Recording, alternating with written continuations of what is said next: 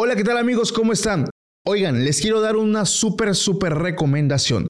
Como relatador de historias también tengo mis podcasts favoritos y hoy, hoy les quiero platicar acerca de archivos perdidos. Lo puedes buscar en todos los medios de podcast como Spotify, Amazon Podcast, Google Podcast y estoy seguro que te va a gustar porque no solamente tienen unas historias buenísimas, sino vas a encontrar básicamente un recopilado de los mejores fenómenos y leyendas de todo México. Lo mejor es que le puedes compartir también tu propia experiencia mediante una nota de voz en su correo electrónico. Así que no esperes más y emérgete en este mundo del terror aún más. Ve y escucha Archivos Perdidos. Saludos y bendiciones. For America's climate goals, investing in clean energy adds up. But what doesn't add up is an additionality requirement for clean hydrogen. Additionality would put an unnecessary and inequitable burden on domestic clean hydrogen producers and have serious consequences for America. America needs clean hydrogen, but an additionality requirement just doesn't add up. Get the facts at cleanhydrogentoday.org. Paid for by the Fuel Cell and Hydrogen Energy Association. How powerful is Cox Internet? So powerful that one day, your daughter will be able to simulate a soccer match against some of the world's best players right from your backyard. Get gig speeds powered by fiber from Cox. It's internet built for tomorrow, today. Internet delivered through Cox's hybrid fiber coax network. Speeds vary and are not guaranteed. Cox terms and other restrictions apply.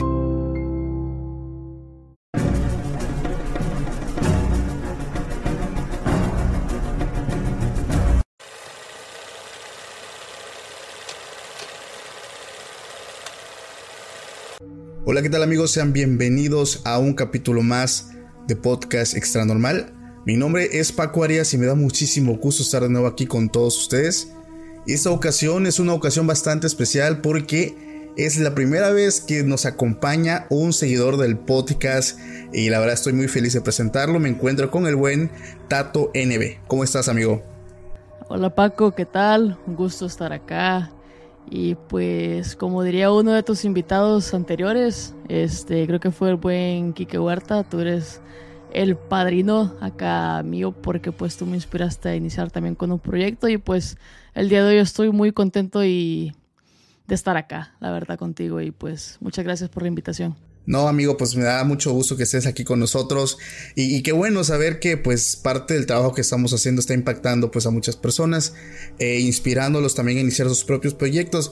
La verdad es que es algo muy padre, muy bonito, es hacer algo que te apasiona, poder hacer esto de forma pues más, eh, más seguido. La verdad es que es un paso muy, muy chido y la verdad me siento muy honrado por todos ustedes, los que incluso también si me están viendo algunas personas o me están escuchando en algún medio audible pues darle las gracias porque pues gracias a ustedes hemos estado donde estamos.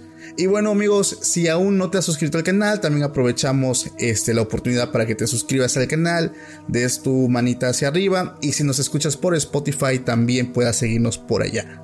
Y bueno, en este capítulo vamos a estar hablando acerca de algunas leyendas del Salvador, ya que bueno, mi buen amigo Tato es del Salvador entonces nos va a estar contando algunas experiencias, algunas leyendas también que hay por allá. Y no te vayas porque traemos temas e historias muy buenas. Y bueno, Tato, ¿cómo estás, amigo? ¿Qué nos puedes contar? Pues como te digo, feliz acá. Fíjate que pues me presento, mi nombre, con cual prefiero que me llamen, es Tato, es el, el nombre también de mi canal, en el cual me dedico Principalmente me he estado dedicando a subir videojuegos, en su mayoría de terror. Y pues hace poco inicié con este nuevo proyecto del podcast, que pues ya que me gusta mucho la temática del terror, inicié con eso también. Y pues como tú dijiste, soy salvadoreño, este, tengo 24 años, ya sé de que no lo parezco ni, ni tampoco me escucho 24 años, pero así es, me lo dice muy seguro, que parezco mucho más joven. Pues vamos, vamos a adelantarle aquí también a los seguidores que hace unos días grabamos un capítulo para tu canal que va a estar disponible. Me imagino que a la fecha que lancemos este video ya va a estar disponible en tu canal. Que lo vamos a dejar por aquí también para que puedas ir a visitarlo. Y bueno amigos, la verdad estoy muy feliz, estoy muy contento. Y vamos a empezar con la pregunta obligatoria que le hacemos aquí a los seguidores cuando es la primera vez que vienen aquí al podcast. Tato, ¿tú crees en el tema paranormal? Uf, este, mi respuesta es sí. Ok. Y pues, a ver, te explico. Yo fui criado, bueno, para empezar, mi familia es muy católica, ¿ok? Y fui criado de una manera de que lo único que yo podía creer era en estas leyendas. Que pues para mi familia el, el diablo no existe, este, el mal no existe, lo único que existe son leyendas. Y lo único en lo que yo creía antes era lo que se escuchaba, ¿no? De que, oh, a fulanito se le apareció la ciguanaba, de que es, que es una leyenda y que te la platiqué y te la voy a estar platicando más eh, en este episodio. Y pues era lo que yo creía. Y no creía pues en mucho. Obviamente cuando fui creciendo, este, había un programa que yo miraba mucho que se llama Extra Normal de TV Azteca, creo que era. Ok. Y yo miraba eso y de repente mi mamá me decía, no, que eso no existe y que, que no sé cuándo. Y esta, esta, experiencia que te voy a platicar este, cambió mi perspectiva de cómo ver todo esto y cambió también la perspectiva de, de mi familia, que te digo que eran muy cerrados de mente hacia la religión. O sea, religión era todo lo que existía para ellos. Ok. Hace aproximadamente, bueno, esto ocurrió en 2016. Mi familia y yo pues vivimos en Estados Unidos y en 2016 llegamos a vivir a un apartamento, un apartamento muy pequeño. Este, en ese tiempo yo todavía estudiaba lo que es este, el bachillerato acá en Estados Unidos. Y este, bueno, mi mamá se dedicaba a cuidar, a cuidar niños ahí en el apartamento. Este cuidaba a una niña que, pues, no, pues no voy a decir su nombre, pero la vamos a llamar Janet, ¿ok? A esa niña. Era una niña, creo que en ese entonces habrá tenido algunos 4 o 5 años, ¿ok? Este, yo durante ese tiempo, como te digo, yo estudiaba el, el bachillerato y durante las tardes, cuando salía de la escuela, yo trabajaba en una tienda que era como un mini super, te voy a decir, una tienda pequeña así de, de artículos de, de, cocina, de comida y así. Sí. Este, y durante los fines de semana trabajaba todo el día, ya que no iba a la escuela, trabajaba desde la mañana hasta la tarde. La cosa está de que un día yo llego a casa, era un sábado, bueno, al apartamento llego y para darte más o menos a entender cómo era este apartamento, estaba la entrada, hacia tu izquierda estaba un pasillo donde estaba el baño y enfrente estaban dos, dos habitaciones, ¿ok? Ok. Y a tu derecha estaba la cocina, bueno, cocina y comedor, que era uno solo. Y un poquito así para allá estaba la sala. Y yo llegué y pues en la entrada yo me quité mis zapatos y todo. Y yo veo a la niña que está sentada en, un sofá.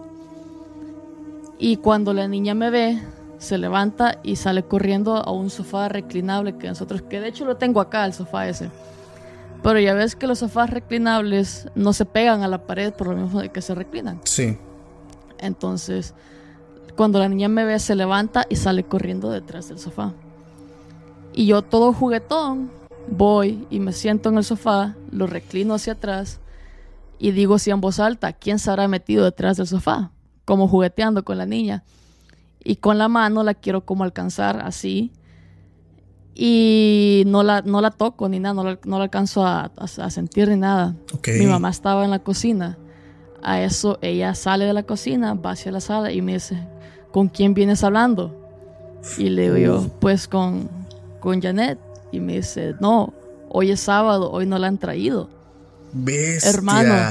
Y volteo a ver detrás del sofá y no había nada. No manches, güey. Lo juro que fue, fue la, la, la, primera experiencia, así, el primer contacto que tuvimos así con este ente. Y este, una cosa que se me hizo muy curiosa es de que este fantasma o ente, como le quieras llamar, tenía habilidades del tipo poltergeist porque podía manipular objetos. Una de las primeras experiencias que vivió mi hermana la vivió conmigo, porque era un día de esos de que mi hermana y yo nos quedamos hasta tarde viendo la tele, en una película, Y mi papá, hasta la fecha, él acostumbra a dejar su una cajita donde él lleva su comida al trabajo el siguiente día. Desde la noche anterior la deja ya lista. En como una lonchera, te voy a decir. Ese día estábamos viendo, no sé ni qué película estábamos mirando, pero nos levantamos y bueno, vamos a dormirnos ya. Y esa, esa lonchera, esa cajita salió volando desde el comedor a caer a nuestros pies a la sala. No fue como... Como si alguien lo hubiera aventado. sí, como que lo hubiera aventado. No fue como que se cayó y listo, ya no. Como que lo hubieran empujado con fuerza y fue a caer. Que las cosas de la lonchera hasta se cayeron, de, se salieron de... Se salió la comida. se salió la comida y todo. Hermano, te lo juro que ni lo tocamos. Mi hermano y yo nos volteamos a ver vámonos a dormir. Ahí queda ese mugrero ahí. Wow, ¿y nunca supiste qué pasó en ese de apartamento? Sí, sí, sí, sí. ¿Se supiste? Te, voy a, o sea, te voy a contar así de que muy por encima nosotros hubo un punto que nos llegamos a acostumbrar. Porque siento que el miedo nos duró nomás al principio. Ya ves la sorpresa de, oh, hay un fantasma donde vivimos. Pero eso nos duró muy, muy al principio este, porque no se sentía como algo amenazante. Te digo, yo me llegué a quedar en ese apartamento solo muchas veces y, y, muchas veces la escuché estando solo y la miraba así de reojo estando solo, pero nunca, nunca sentí miedo. Pero sí tenía esa como habilidad de, de mover objetos. Las puertas las cerraba. De hecho, hubo una vez de que, te digo, los cuartos estaban frente al baño. Sí. Y yo salí de bañarme y este, estaba allí en el cuarto y todo, y tenía la puerta abierta.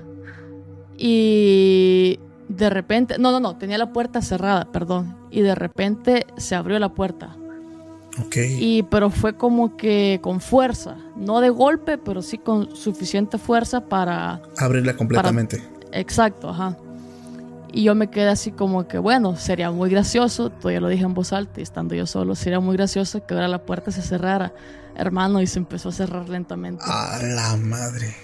Sí, nos pasaron, nos pasaron muchas así. Pero ¿qué fue lo que realmente ocurrió en ese apartamento? Porque eh, por lo que entiendo es como un ente de forma de niña. Sí, pero antes de contarte qué fue lo que ocurrió, este, muchas, no sé si fueron dos entes, pero muchas veces, bueno, yo no, pero muchas veces mi mamá la miró como de una edad más grande. Ok. Entonces yo tengo la teoría, y es solo mi teoría, de que a lo mejor se presentaba con la edad en la que murió y la edad que a lo mejor tenía ya en el presente. Yo tengo la teoría de que podrían haber sido dos hermanas. Probablemente, pero aquí te va por qué descarto esa teoría. Ok. Este, bueno, pasa el tiempo y al final, después de, como de dos años, nos salimos de vivir ahí y nos fuimos hacia otro apartamento por, porque era, bueno, el apartamento nuevo este era más grande y simplemente por eso. Ok. La cosa está de que pasan los años y un día para el 4 de julio el 4 de julio acá en Estados Unidos es el Día de la Independencia y acá donde vivo yo, en este pueblo, en esta ciudad, hay un lago en el centro de la ciudad. Entonces la tradición en este país es quemar pólvora, fuegos artificiales para el 4 de julio. Entonces lo que acostumbran en este, esta ciudad en específico es de que meten barcos anchos al lago, las familias se reúnen alrededor del lago, en los parques, playitas, se reúnen y desde el, lago en las lanchas encienden los, los fuegos, artificiales, ¿me entiendes? Y las familias los, ven. Entonces, pasan los años de que nos salimos de este apartamento y en un 4 de julio que fuimos a ver los fuegos artificiales con mi familia, nos encontramos a la manager de esos apartamentos.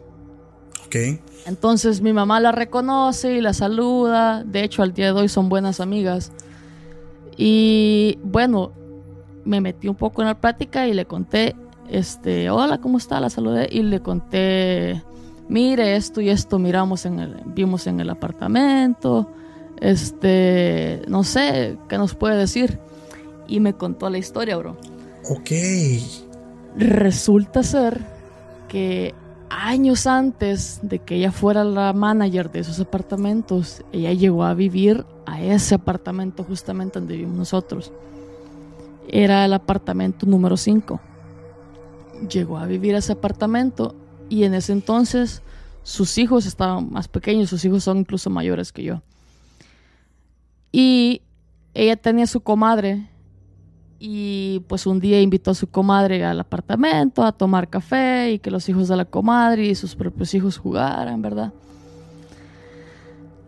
Y la hija de su comadre tenía una amiga imaginaria a la cual a la cual la llamaba Monse. No sé si a lo mejor diminutivo de Montserrat, no, no sé la verdad, pero la llamaba Monse. Entonces llegó, jugaron los niños, las comadres tomaron café y ya al final del día su comadre para su casa con sus hijos y los niños a dormir y ella también a dormir. En la noche ella escuchaba que jugaban con los juguetes de los niños. Y ella pues dijo, pues mañana los regaño, la verdad es que estoy muy cansada y mejor sigo durmiendo, mañana los regaño. Al siguiente día este, encontró los, el reguero de juguetes y pues regañó a sus hijos. Este, ¿Qué hacen jugando tan, a tan, tan tarde? deberían haber dormido, que la la la, esto que lo otro. Y le dice, no mamá, no éramos nosotros, era Monse la que jugaba y no nos dejaba dormir. Quería que jugáramos con ella. No manches. Ya se quedó así como que sorprendida, ¿no? Y pues ella sabía de la existencia de la amiga imaginaria de la hija de su comadre. Le llamó a su comadre y su comadre respondió el teléfono de esta manera. Hola comadre, ya sé por qué me estás hablando. Esta señora se sorprende aún más y le dice, ¿por qué? A ver, dime, ¿por qué piensas que te estoy llamando? Es que mi hija no para de llorar y hacer berrinche de que su amiguita imaginaria Monse se quedó en tu apartamento ayer. Bestia. Sí, bro. Y ella investigando más a fondo todo esto, porque ella a partir de acá le empezaron a ocurrir cosas. Y investigando un poquito más a fondo, encontró, descubrió de que en la casa donde vivía la comadre, años antes, una mamá había desvivido a su hija a golpes castigándola. Tremendo. Pues esa, es, la historia de lo que nos cambió a, bueno, a mí y a mi familia, nuestra perspectiva, porque digo, mi familia era muy cerrada con la religión y no existe nada más que solo Dios y que la, la, la. yo, yo respeto, al igual que tú respeto, si hay gente que cree de esta manera, está bien, creencias, ¿me entiendes? Sí. Cada quien cree lo que lo que quiere, ¿no? Y vive la manera como, vive la vida de la manera más feliz, ¿me entiendes? Pero para mí nuestra familia fue lo que nos cambió nuestra perspectiva y ahora pues yo estoy seguro de que hay algo más. Wow, pues mira, aquí se cumple pues esta premisa que, que siempre la he venido comentando aquí en varios capítulos.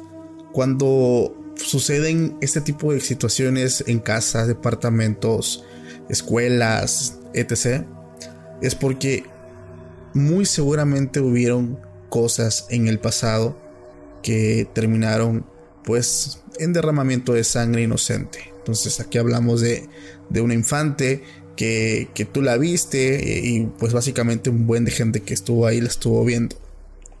Hace... Y por eso... Ajá. Este, por eso es de que te digo de que no creo de que hayan sido docentes porque pues la historia que esa señora averiguó nomás era de que de eso, de que, de que una señora había matado, perdón, desvivido a su, a su hija a golpes, castigándola. Entonces, por eso creo de que, como teoría personal, creo de que la niña se aparece en la edad en la que fue obligada a dejar este mundo y en la edad de que a lo mejor tendría ya. Ok, sí tiene mucha lógica, pero el crecimiento de un espíritu está, está cabrón porque no, nunca lo había escuchado. Digo, lo tengo que empezar a investigar porque es la primera vez que escucho que, a lo mejor el, no sé, digamos que la esencia de un infante también se puede desarrollar. Te digo, lo voy a tener que investigar. Me acordaste de una historia Bueno, una anécdota que también me llegó aquí al correo electrónico, te la quiero compartir porque involucra a una niña. O sea, realmente involucra a una niña y está bastante cabrona esta historia. Bueno, me, mandan aquí el correo y me dicen, Paco, quiero comentarte pues algo que le pasó a mi mamá. O sea, esto no me pasó a mí, le pasó a mi mamá. ¿Sale? Eh, dice que pues ella se iba a trabajar y ella vivía en casa de sus padres. Estaba su mamá, su papá y su hija. Entonces ella era madre soltera. Ella se iba a trabajar y se quedaba su hija a cargo pues de, su, de sus padres. En su casa tienen varios cuartos, pero hay un cuarto principalmente donde tienen prohibido entrar porque su papá, que se dedica a la construcción, que le hace un poquito a todo, tiene herramientas que pues son peligrosas para la niña. La niña tiene 6 años, entonces la niña curiosamente le gusta mucho entrar al cuarto porque pues ve muchas cosas que le llaman la atención. Entonces, para evitar que la niña pasara y la puerta estuviera abierta, le construyeron una como puertita pequeña, como de aproximadamente un metro a lo mejor, de madera y que siempre tenía candado. Entonces, la puerta siempre estaba abierta, la puerta principal del, del cuarto, pero tenía esa como puertita pequeña que siempre estaba con candado. Y un día me dice Paco, mi mamá estaba en la cocina y desde la cocina se veía ese cuarto. Entonces ella estaba haciendo la comida cuando ve a mi hija adentro del cuarto. Entonces ella, pues haciendo la comida, le gritó, hija, por favor salte, ya sabes que a tu abuelo no le gusta que estés jugando ahí. Entonces vio que la niña seguía de espaldas, ni siquiera le contestó.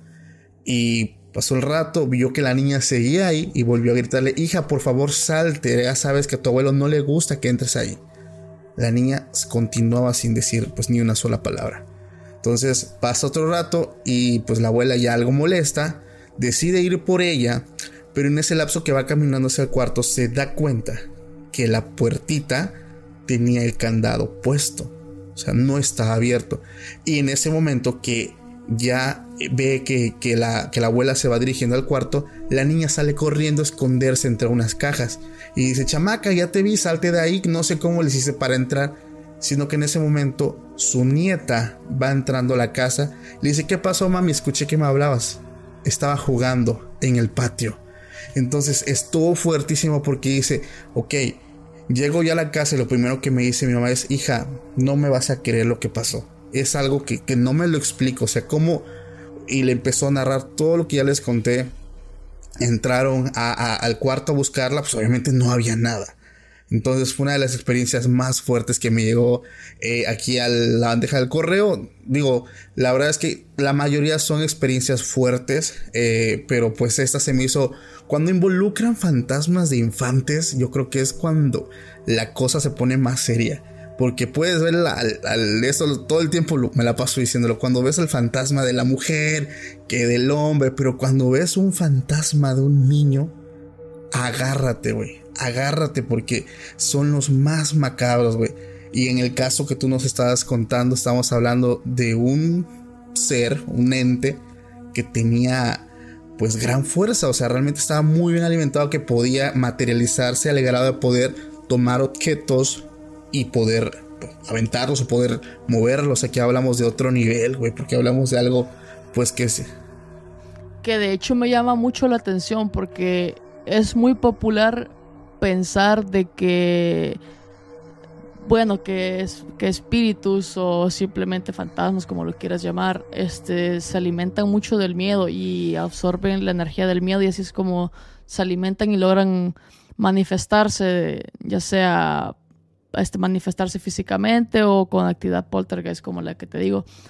Pero como te, como te lo comentaba, este, nunca sentimos miedo, así un miedo real. O sea, al principio sí, por la sorpresa de hay un fantasma en el lugar donde vivimos, sí nos daba miedo y pues nos sorprendíamos, pero a medida pasó el tiempo, no, o sea, te digo, yo me quedé solo en ese apartamento y la llegué a ver así de reojo y la escuché muchas veces estando solo yo en ese apartamento y nunca, no me dio miedo. Creo que te entiendo perfectamente porque igual, Susi, ya tienes rato escuchando el podcast, sabrás que cuando yo recién estaba casado, también llegué a un departamento donde había una pesadez bastante, bastante grande. Y efectivamente los primeros días yo no vi como tal una persona como tú, yo vi una sombra. Pero esta sombra era tan, tan sinvergüenza, me atrevo a decir, porque no, no es que no se dejara ver, sino todo lo contrario, se mostraba. O sea, podías verla incluso en la oscuridad, siendo de noche, era tan negra que se podía ver y se movía, se veía cómo se movía de una pared a otra. Entonces, al igual que tú, los primeros días es, ah, o sea, muchísimo miedo de, ah, su mecha, ¿qué, ¿qué, es eso? No, no sé, la o sea, pero ya después, ah, yo, le, yo a veces hasta le hablaba, decía, ya te vi, o sea, no me molestes, no tengo humor para ti. Entonces, créeme que, y yo estoy seguro que un buen de gente que, que a lo mejor ha vivido esto también me van a dar la razón. Lo mismo se repite tan, con la parálisis de sueño.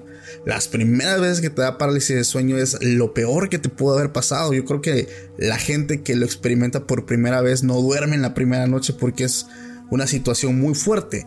Pero cuando ya lo empiezas a experimentar una y otra y otra, o sea, ya, te da igual. ¿Tú has experimentado la parálisis de sueño? Oh, sí, bro. Antes sufría mucho, mucho, mucho de eso. Yo llegué incluso hasta ver al hombre del sombrero en parálisis de sueño. Sí, sí, a ver, cuéntanos eso. Y bueno, yo como, bueno, de hecho fue en el departamento en donde vivimos, que te digo que fue después donde estaba esta niña. Este, en ese apartamento no sé qué había, nunca vi algo así como despierto ni nada, pero en ese apartamento, eh, justo en ese apartamento, yo sufría mucho parálisis de sueño. Al principio, lo típico, ¿no? De que el típico zumbido que escuchas al principio, que sientes como tu corazón se acelera. Este, de repente empecé a ver, a ver figuras. Este, cuando creo que fue tu primer episodio que hablaste de parálisis de sueño y hablaste sobre este artista que dibujó imágenes sobre lo que la gente miraba en parálisis de sueño. Este, me metí más a fondo y busqué así en el internet todas estas imágenes y me topé con muchas que yo miré. Me topé, por ejemplo, con una que son tres tres figuras, tres sombras que te ven. Una está justo a la par de ti, otra está como más como cerca de tus pies y el otro está como que así al, al final de tu cama, pero está agachado como que mirándote así, de, como que asomándose, ¿me entiendes? Ok. Ese fue un escenario que, que yo miré mucho. For America's climate goals, investing in clean energy adds up. But what doesn't add up is an additionality requirement for clean hydrogen. Additionality would put an unnecessary and inequitable burden on domestic clean hydrogen producers and have serious consequences for America. America needs clean hydrogen, but an additionality requirement just doesn't add up. Get the facts at cleanhydrogentoday.org. Paid for by the Fuel Cell and Hydrogen Energy Association. Pero el este, el del hombre del sombrero, sí creo que fue el que más se me grabó, porque ese día, pues, noche me dio el parálisis de sueño y de repente, bueno, tú en este, en este episodio del que te estoy hablando, hablabas de que se posicionaba cerca de entradas. Sí, entradas muy alto. o ventanas.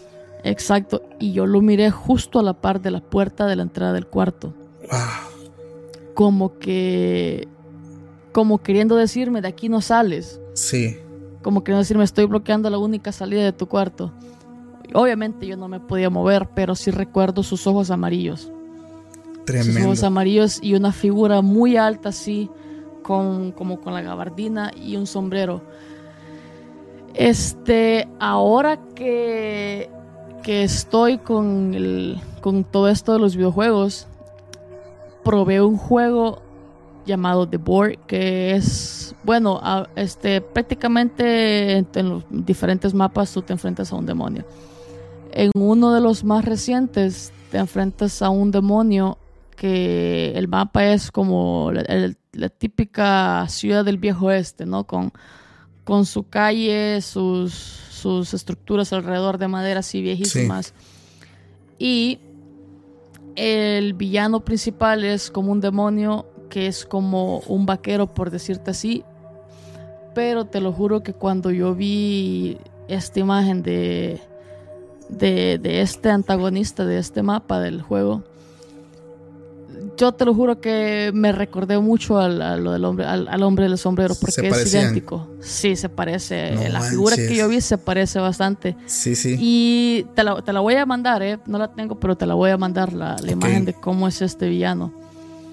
Y lo único que, pues en, el videojuego obviamente sí le hacen las facciones, tenía cara como que de muerto y así, pero yo, yo no, en, en, mi parálisis no le vi la cara, solo le vi los ojos, pero sí lo vi y era un hombre súper alto que topaba el techo y todavía se encorvaba así el, cuello para abajo mirándome de lo tan alto que era, porque topaba hasta el techo. Era una, una figura muy imponente. Fíjate que, que hablando hace unos días también con el narrador de Hablemos de lo que no existe, él, él me comenta que él tiene un fenómeno bastante fuerte hablando de pues este ente que es el, hombre del sombrero porque es tan poderoso eh, refiriéndome a, que mucha gente gran cantidad de personas lo han visto. Entonces se habla de que tiene muchísimas procedencias que es un ente del bajo astral que es un demonio que o sea le, le dan diferentes este orígenes pero realmente no hay algo como tal, pero sabemos que es un, fenómeno que se ha estado pues repitiendo en muchas ocasiones. Muchas personas, famosos también han dado su testimonio de cómo fue lo que ellos vivieron, pues viendo pues a este demonio. Está, está bastante interesante, te digo yo, la verdad, no, nunca, nunca lo he, lo he escuchado ni lo he visto, pero pues eso a mí me mantiene pues muy tranquilo. Quiero comentarte la anécdota que conté cuando grabamos el capítulo de tu canal. Ok, de hecho te tengo, te tengo actualización del, ¿te acuerdas que te conté la anécdota de mi primo y, y cómo vio a Ajá, bueno, vio el doppelganger de mi mamá. Ah, ok, ok, sí, sí, sí. Te, te, te, tengo, o sea, pasó algo más justo esta semana, pero adelante con la tuya, luego te lo cuento. Ok, mira, eh, esta historia la conoces, pero pues se la quiero comentar aquí a los seguidores porque me dio juntito a la anécdota que acabo de contar. Entonces, otra vez se vuelve a repetir porque aquí es como el fenómeno de Doppelganger, que es el, uno de los fenómenos que está sonando bastante ahorita en TikTok. Eh, ese fenómeno, hablando hacia grandes rasgos, pues es el fenómeno de cuando ves como a tu doble, por así decirlo, pero al lado maligno. Entonces es como la energía negativa y de aquí se desprenden muchísimas cosas, como de que si lo ves, o sea, si tú lo ves a tu propio Doppelganger, pues significa básicamente muerte para ti. Pero si alguien más lo ve, significa pues como un mal augurio, como un presentimiento de algo malo va a pasar, enfermedad, no sé, malas rachas, etc. Pero bueno, esta anécdota también me dejó asombrado. Tú ya la escuchaste, está bastante, bastante cabrona. Me decía, eh, el seguidor me dice, Paco, fíjate que yo cuando tenía 15 años tengo una prima que tiene, tenía, bueno, tiene dos gemelas, tiene dos gemelas. Este, su esposo por su trabajo pues venía a casa pues muy poco. Entonces ella básicamente se quedaba sola en la casa con sus dos bebés de tres años.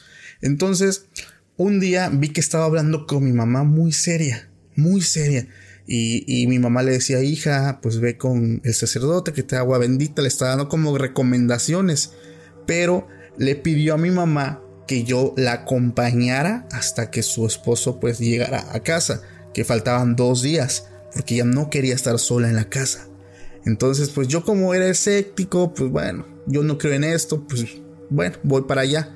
Entonces, la primera noche, pues él cuenta que estuvo muy tranquilo, que no vio ni escuchó nada, eh, pero su prima le contaba que ella escuchaba mucho ruido en su casa, ruido como de personas, haciendo énfasis en niños que estaban todo el tiempo jugando. Ella dormía en la segunda planta y los ruidos estaban siempre en la primera planta. Entonces ella todo el tiempo en la madrugada escuchaba pues a estos niños corriendo, a estos niños jugando, riéndose, moviendo sillas.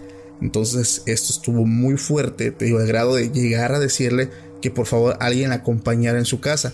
Entonces dice, pues yo la primera noche no escuché nada, me dormí temprano, For America's climate goals, investing in clean energy adds up. But what doesn't add up is an additionality requirement for clean hydrogen. Additionality would put an unnecessary and inequitable burden on domestic clean hydrogen producers and have serious consequences for America.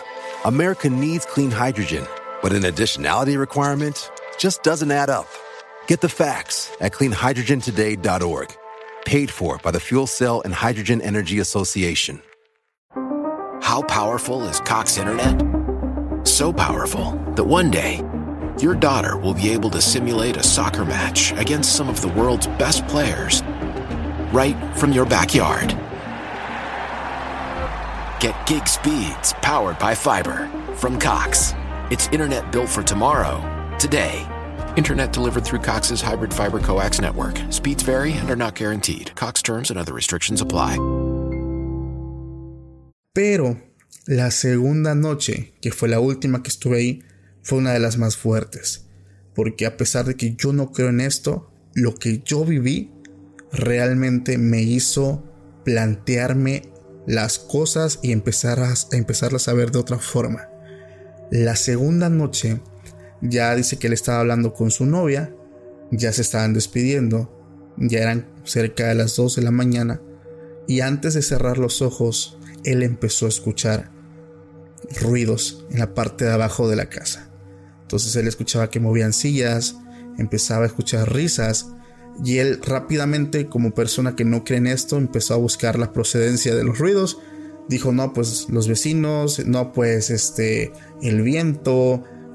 Él buscó mil formas, pero se dio cuenta que realmente los ruidos no provenían fuera de la casa, sino todo lo contrario, provenían de dentro de la casa, específicamente de la primera planta. Entonces estos ruidos avanzando las horas de 2 a 3 de la mañana se intensificaron. Ya no eran ruidos de sillas, ya no eran ruidos de movimiento, ya eran risas, ya eran gritos. Entonces esto aquí, el gato pues ya, o sea, dice, ok, realmente hay alguien abajo, hay niños abajo. Para su mala suerte, le dan ganas de ir al baño. Y como muchos ya lo están pensando, el baño se encontraba en la planta baja. Forzosamente tenía él que bajar. Entonces, pues él dice, se arma de valor, no pasa nada, yo no creo en esto, esto debe de tener una explicación. Él sale del cuarto, su cuarto estaba al lado del cuarto de su prima. Entonces él sale del cuarto, se va a, las escaleras, pasa por el cuarto de su prima que tenía la puerta entreabierta y ve a su prima dormida junto a sus dos gemelos. O sea, ahí estaban los gemelos, estaban durmiendo en su misma cama.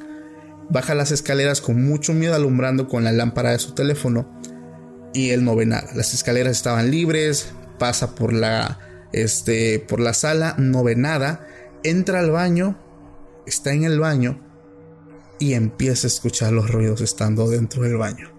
Entonces él empieza, se acuerda en ese momento hasta de orar, empieza a orar, pero pues él tenía mucho miedo salir del baño. Empieza a marcarle a su prima para que bajara por él, pero desafortunadamente, como toda mamá, si alguien de los que me escuchan es, es padre o es madre, sabe que a veces los niños se despiertan. Entonces, lo que hacen muchos padres, poner el teléfono en silencio. Entonces, nunca escuchó la llamada de él. Entonces, él se arma de valor, abre la puerta del baño y no ve nada, sino que ya yéndose las escaleras, ve hacia la sala y estaba el sofá ve a dos pequeños de tres años, dos pequeñas de tres años de espaldas idénticas a sus sobrinas. De hecho, él llegó a pensar que eran sus sobrinas. Entonces, él no les habló porque sabía que no eran, pero eran físicamente muy parecidas. No les vio el rostro, los vio, las vio de espaldas. Estaban dándole la espalda. Él en ese momento corre hacia la parte de las escaleras, sube las escaleras llega al cuarto de su prima donde estaba su prima durmiendo con sus dos niñas. No eran sus hijas. Él desesperado la despierta, le cuenta lo que pasó, sobre todo le dijo que le estaba hablando por teléfono y la respuesta de su prima fue, ya las viste tú. Entonces esa es una de las experiencias más fuertes, más fuertes en niños. Sí, sí, sí. Este, de hecho, tengo tengo aquí una anécdota que, bueno, no me ocurrió a mí, le ocurrió a, mi novia, a mi, a mi ahora prometida, que tiene que ver con gemelos. Ok, ok. Este. Hace años, y tengo el permiso de ella para contarlo, obviamente no voy a decir el nombre de sus familiares ni nada de eso, pero Hace años, cuando ella estudiaba en la universidad, este, bueno, ella se fue a vivir a la capital con sus tíos, su, tía y su tío. Se fue a vivir a la capital para, porque ahí estaba más cerca de, su universidad, allá en El Salvador. Este, le empezaron a pasar cosas así de que sin explicación, pues. Y bueno, ella preguntando ahí, ¿verdad? Porque él dice que le pasaban cosas como de que este le desordenaban su cama, este le movían objetos, le perdían cuadernos, lapiceros, cosas así, ¿no? Y se le, se le, hizo muy raro porque también dice que por las noches escuchaba, escuchaba como que, como, como niños adentro de la casa. Ok. Este, ella preguntó, le preguntó a su tío, dice, y le dijo que era un espejo que estaba en una de las habitaciones. Te voy a, te voy a, dar contexto. Ese espejo, por lo que ella me contó, sus tíos lo compraron en una tienda de antigüedades y este lo llevaron a, su casa y todo y no pasaba nada lo habían colocado en una habitación donde donde sus hijos dormían sus hijos este, estaban en un internado para el tiempo que llevaron el espejo ahí sí cuando llegan las vacaciones del internado, sus hijos van de nuevo a casa y empieza la actividad. Ok. Toda esta actividad. Este. Ellos no sabían de que, de que era del espejo la actividad, pero ya se lo imaginaban. Un día ella cuenta que su tío está solo en casa, no hay nadie más, y ya está como que sospechando mucho de que a lo mejor esta actividad viene del espejo. Estos, este lo saca del cuarto y lo coloca en la sala. Y le toma una foto. Y te voy a estar mandando acá por Instagram lo que captó en ese espejo, en esa foto. Ok, vamos a ver. No manches, es una evidencia. Sí, está, está muy clara. Vamos a ver. ¿Ves, el, espejo en la foto? Me imagino que la vas a estar poniendo por acá. Sí, de hecho la voy a estar compartiendo también para que la puedan ver. Este, aún no me llega, deja actualizo. Ya, ya me llegó. No manches. Eh, bueno, en la foto se alcanza a ver la figura como de, de, una, de una mujer, una muchacha. Sí. Entonces ahí fue como que dice que su tío ya se quedó como que sí, este espejo trae algo, aquí algo, no sé. Entonces él va al, lugar de antigüedades donde lo compró y en este lugar de antigüedades este tienen registro de todos los objetos que ellos tienen, que de quienes, porque ellos compran las antigüedades de, gente, de personas.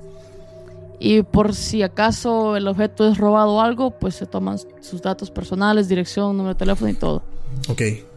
Entonces, bueno, para resumírtela, eh, su tío llegó con el antiguo dueño del el espejo y pues le contó que estaba viviendo situaciones inexplicables desde que desde que sus hijos habían regresado al internado y ya tenían el espejo.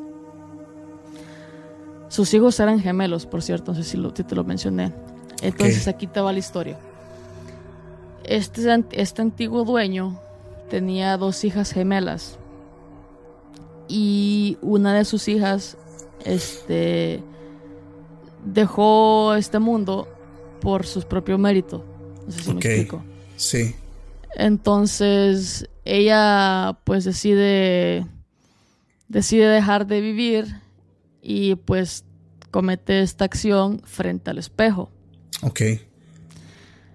Entonces, eh, este antiguo dueño le dice de que la fotografía esta, la, o sea, no, no, no, se alcanza a ver perfectamente los rasgos faciales ni nada de eso, pero dice que se parece mucho a esa hija que él perdió. Wow. Y de que la actividad paranormal, por decirte así, se, sí, se intensifica por los gemelos, porque ella tenía su gemela también. Sí. Entonces, bueno, ya encontró la explicación y todo, pero decide deshacerse de este espejo y se lo da de regalo, no como regalo, sino que se lo da a un, a un amigo de él, pero no le cuenta nada de, de esta historia. Avanza el tiempo, esto ya es después de que, de que, de que mi novia ya, ya había dejado de vivir en esa casa ella. Ok. Pero avanza el tiempo y lo último que ella escuchó es de que se lo había dado hasta, hasta, este amigo de su tío. Sí. Su, esta nueva persona se casa también y decide formar una familia. Y cómo son las casualidades del destino, bro. Tuvo gemelos. Ok. Y empezó todo nuevamente. Se vuelve a repetir. Se vuelve a repetir, exacto. Wow. Se vuelve a repetir, exacto. Tremendísimo. Y pues, eso fue el último, eso fue el último que dice que, que, ella escuchó, no sabe al final si aún conservan ese espejo, qué más ha pasado, pero pero sí se me hizo muy muy, fuerte. esa historia, Es que digo, las personas este, que ya son grandes de edad, tan solo aquí en México, y también lo he comentado antes, tienen la creencia de que los espejos son portales. Y, y por ejemplo, también hablando al, al tema de los doppelgangers, se conoce que para poder invocarlos tiene que haber de ley un espejo. Entonces, también me decía una compañera de trabajo hace mucho tiempo que ella, su abuela tenía la costumbre de hacer esto con los espejos, de voltearlos o de taparlos por las noches. Pero eh, una vez que le dio la parálisis de sueño, ella estando acostada tenía un espejo, pues obviamente donde ella se maquillaba y se arreglaba pero ella estando en la parálisis, ella se vio su reflejo en el espejo. El problema y lo que lo hace muy aterrador es que ella estaba acostada y su reflejo estaba mirándola desde el espejo. Su máquina. su, su reflejo estaba parada, como si estuviera mirando a otra persona desde el espejo hacia donde estaba ella. Esa fue una de las experiencias más fuertes también que, que me han platicado personas muy cercanas porque no sé qué tienen los espejos. De hecho, la gente tiene la, costumbre o de decir que por favor si tiene un espejo, sácalo de tu cuarto, sácalo de, de donde está tu, tu recinto, donde descansas, porque esto puede ser muy peligroso para ti. Sí, de hecho, mi hermana este, tuvo su bebé hace, hace dos meses. Y este, una de las cosas que mi abuela le dijo a mi hermana, ahora que tuvo su bebé, es de que saque los espejos que ella tiene en el cuarto donde, está, donde está ella y está el bebé, o que los tape, porque por ahí pueden entrar este malos espíritus, malas entidades, incluso brujas o chaneques, duendes, como los quieras llamar. Y bueno, que por ahí puede entrar su energía a través de ese portal y puede llevarse al bebé, ya que pues el bebé está puro y aún no está bautizado. Exacto, exacto. Bueno, la verdad es que las experiencias que nos has compartido están, están fuertes, ¿eh? realmente están, están cabronas. Pero bueno, tengo una duda. Tú que eres de El Salvador, y yo sé que aquí muchas personas también de El Salvador y de diferentes países de Latinoamérica que nos escuchan, ¿cuál es una de las leyendas más fuertes de por allá?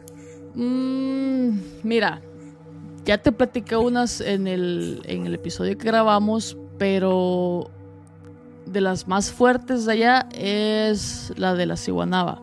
¿Puedes contar para que la gente que no eh, conoce tanto también sepa de qué se trata?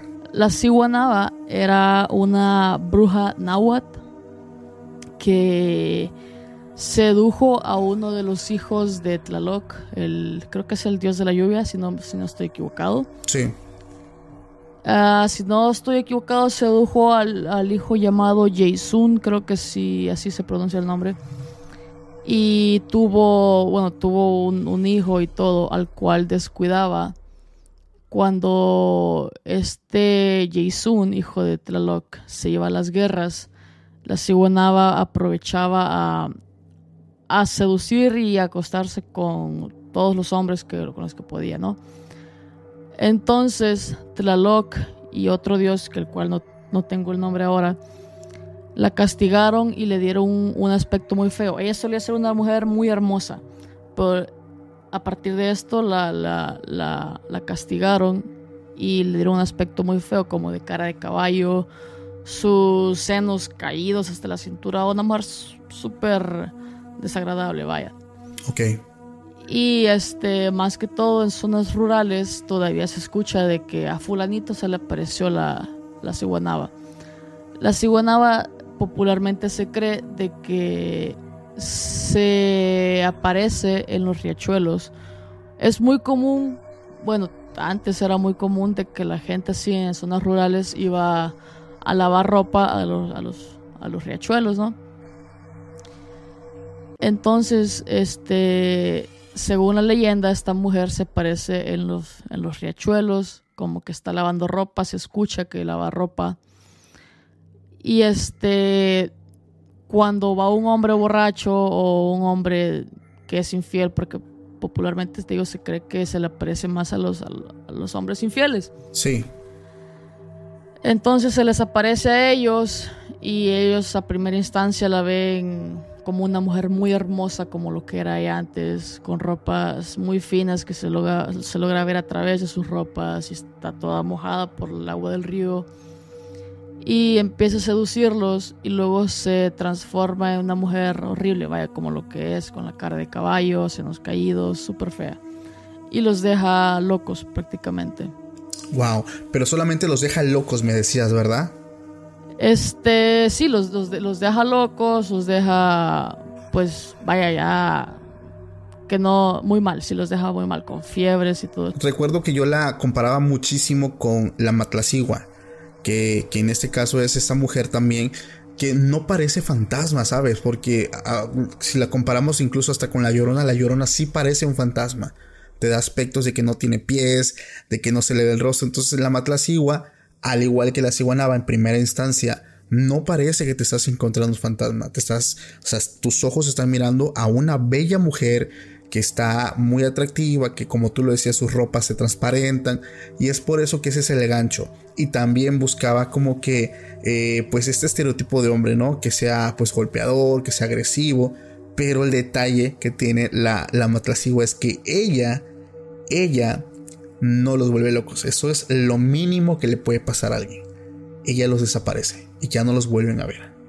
Entonces aquí recuerdo esta, este, esta parte donde yo te comentaba que una persona, hablando con esa persona que ya es una persona de la tercera edad, decía que él había visto y que algo pasaba en ese cruce de miradas que quedaba él como, digamos que entraba como en un trance donde él se olvidaba de todo y él empezaba a seguirla de forma involuntaria pero él pudo romper con eso y pudo darse cuenta que ya él ya iba caminando rumbo, pues como si fuera subiendo un cerro, ¿no? Donde ya no había casas, donde ya empezaba a ver como algo más boscoso, ya había puro árbol. Entonces él logra salir pues de ese, de ese trance y se regresa corriendo, pero es de las pocas personas que de aquí, como soy de Oaxaca, me han llegado a contar que, que ellos lograron romper con ese, como con ese trance, por así decirlo. También estaba la historia, ¿cómo se llama el sacerdote decapitado? Ah, el padre sin cabeza. El padre sin cabeza. Esa historia me gustó muchísimo. Cuéntala, cuéntala, cuéntala. Eh, bueno, en El Salvador, no sé en otros países de Latinoamérica, pero por lo menos acá en Estados Unidos no. Pero en El Salvador, antes, ahora creo que ya no mucho, pero antes este, se acostumbraba a enterrar al, sacerdote de, la iglesia ahí en la iglesia. Sí. Y es muy común ir a, una iglesia y de repente estás sentado en la banca y de repente ves al suelo y ves así la, placa, ¿no? De que aquí está el padre fulano, ¿me entiendes? Sí. Entonces por ahí va la historia más o menos de que, bueno, es, es una entidad vestido de, de, sacerdote, perdón, con la curiosidad de que no tiene cabeza. De que lo, ves, lo ves paseándote, paseándose en el atrio de la iglesia, pero sin cabeza. Y de que utiliza las iglesias como portal para moverse entre sí. Y este, sabes, una cosa que tú me decías cuando te la conté es de que tú habías leído en algún lugar que se paseaba también en la zona de la iglesia, como en la cuadra, por decirte, si en la manzana sí, está como la iglesia. los jardines, como, ajá. Exacto. Pues yo leí un poquito más, ya después de esto investigué un poquito más y leí que también se pasea por donde hacen las procesiones. En la, en la ruta, ya ves de que, bueno, en Latinoamérica es muy común de que hacen una procesión a tal santo, ¿me entiendes? Y, Sí, sí, y sí. Toman, toman una imagen y recorren ciertas calles del, del pueblo con esa imagen y eso se llama una procesión. Entonces leí de que también es común en ciertas áreas verlo caminar por... Es curioso porque ocupan como que donde se mueve eh, el- algo que tenga que ver con la iglesia, o sea, es, es ocupado como territorio donde él puede también caminar.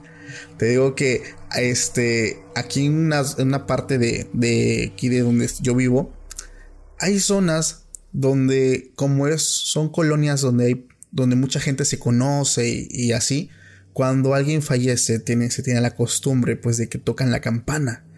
Entonces, eh, recuerdo que también contamos eso porque se estuvo macabro, güey. Porque tocaron la campana y pues ya sean las unas 2, 3 de la mañana, pues ya uno sabía que alguien había fallecido aquí, pues dentro del pueblo o dentro de la colonia. El detalle es que a esa hora había una persona caminando por la calle y dice, pues voy a preguntar al campanero quién falleció, ¿no?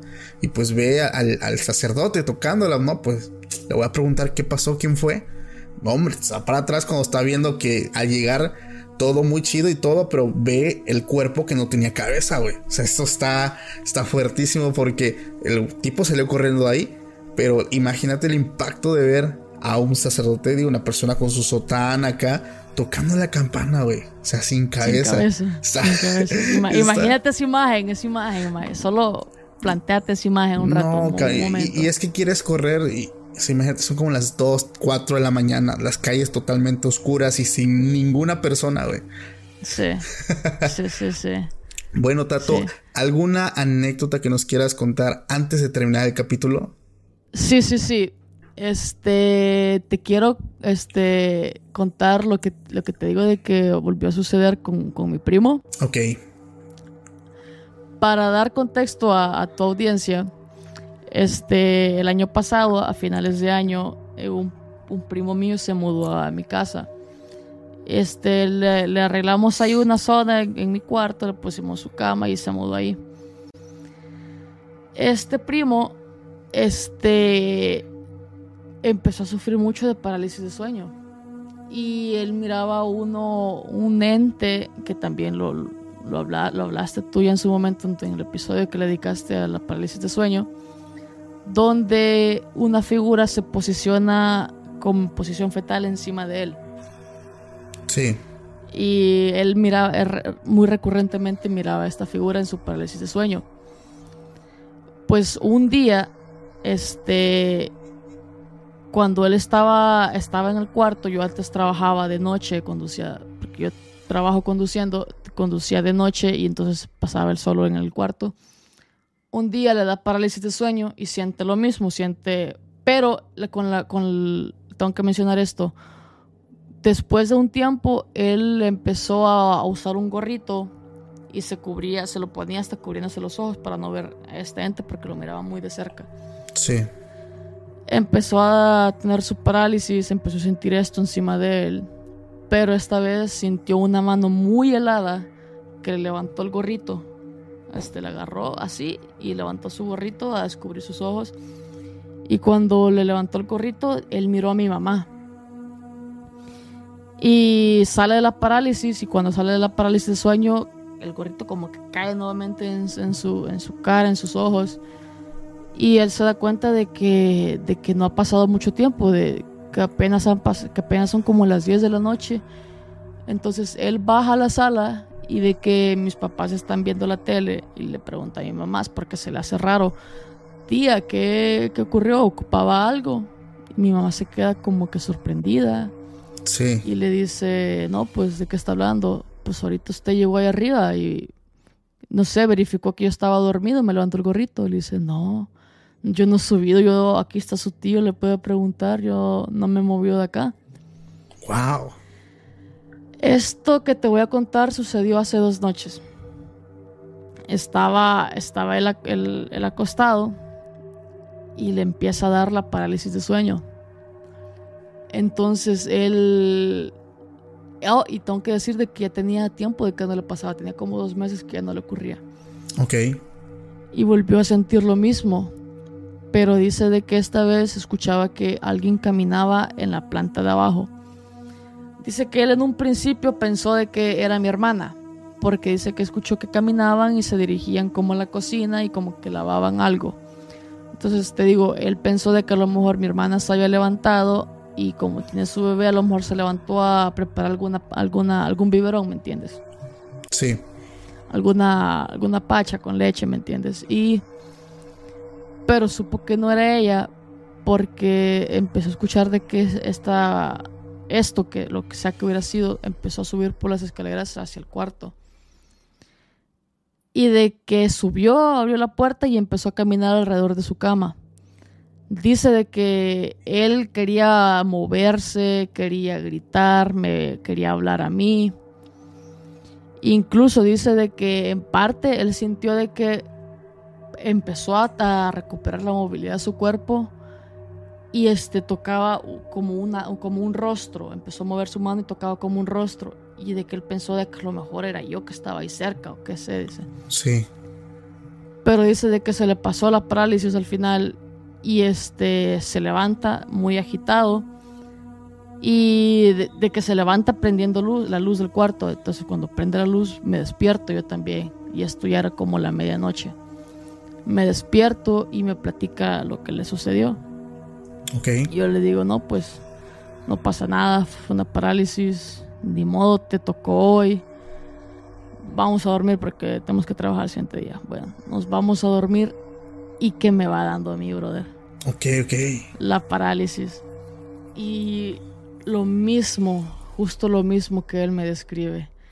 Que escuchaba a alguien en la planta de abajo y que de repente escuchó que subió y que caminaba alrededor. Y lo mismo yo también yo sentía que recuperaba la movilidad de un brazo y que lo levantaba y que alcanzaba a tocar a alguien. y también pensaba que era mi primo que estaba por ahí.